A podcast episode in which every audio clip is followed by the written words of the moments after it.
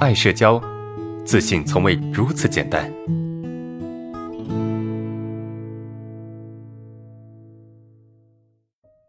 来看一下最后一个问题啊，孩子有逃避行为，家长很担心，孩子经常读别人心，有时读的对，有时读的错啊，担心孩子会发展成读心症。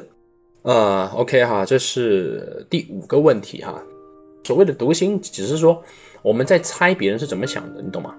就是我们会去猜别人怎么想的。比如说，我现在出去，我现在出门啊，我出出门去逛，然后呢，我去一个商场，我买东西，对吧？我去买东西，然后呢，我跟店员说，我想试一下这个衣服，但试完之后我可能不买，对吧？然后我就开始读心，我说这个店员会不会觉得我这个人很怪？会不会觉得我这个人是一个只是只想试衣服，但又不想买衣服的人？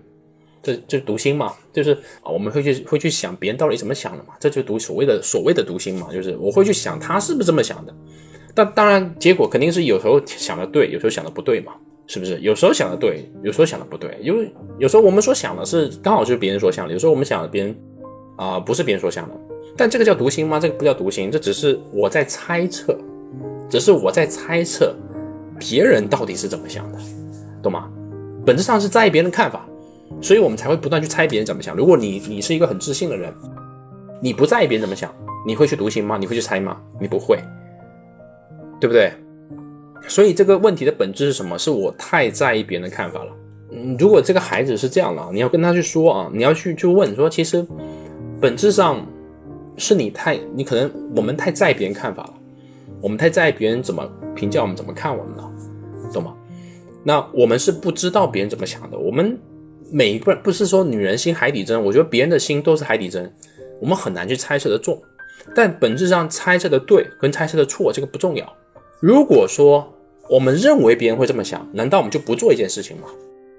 对吧？我去衣服店买衣服，那那个店员他可能想法是，呃，我不想让你试衣服，因为试衣服之后试了一大堆之后，我还得把它整理，然后你又不买，那他的想法肯定是你不要试衣服，直接把衣服买走啊，这是他的想法呀。但对于我们来说，我们肯定要去试啊！我们要试完之后，我们才能买啊，对吧？那你如果你说你你如果知道他是怎么想的，他的想法是，哎，你不要试衣服，直接买走。但对于你来说，你你是不利的呀。本质上不是说你去读别人的心，你去猜测别人怎么想的，这个这根本就不重要，懂吗？最重要就是你想怎么做，你该怎么做，懂吗？你该怎么做，怎么做才最对，才是对的。你不一定所有事情都得顺着别人，哎，都得别人怎么看，别人怎么想。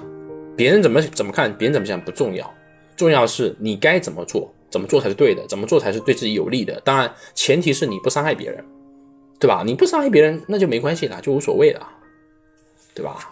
这个是我想回答的问题哈，这是第五个问题。